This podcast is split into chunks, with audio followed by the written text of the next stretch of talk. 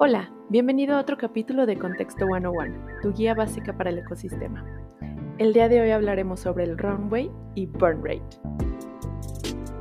Una startup necesita dinero para operar y al inicio no será lo suficientemente rentable como para mantenerse por sí misma.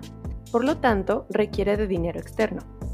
Es ahí donde el burn rate y el runway entran en juego. Dado que quedarse sin fondos es la segunda causa de muerte para las startups, es importantísimo que se calcule bien el runway. El runway es la cantidad de tiempo que tiene una startup antes de quedarse sin dinero. Pero, para calcularlo bien y no terminar con muy poco o demasiado dinero en el banco, necesitamos conocer el burn rate. Y este no es otra cosa más que el total de lo que estamos gastando mes con mes. El burn rate y el runway son las métricas que nos van a ayudar a controlar los gastos para planear las rondas de financiamiento. Esas fueron las bases del burn rate y el runway. Si tienes algún término que te gustaría entender, escríbeme a editor.contexto.com. Yo soy Ale Rodríguez y nos vemos el próximo miércoles de Contexto 101.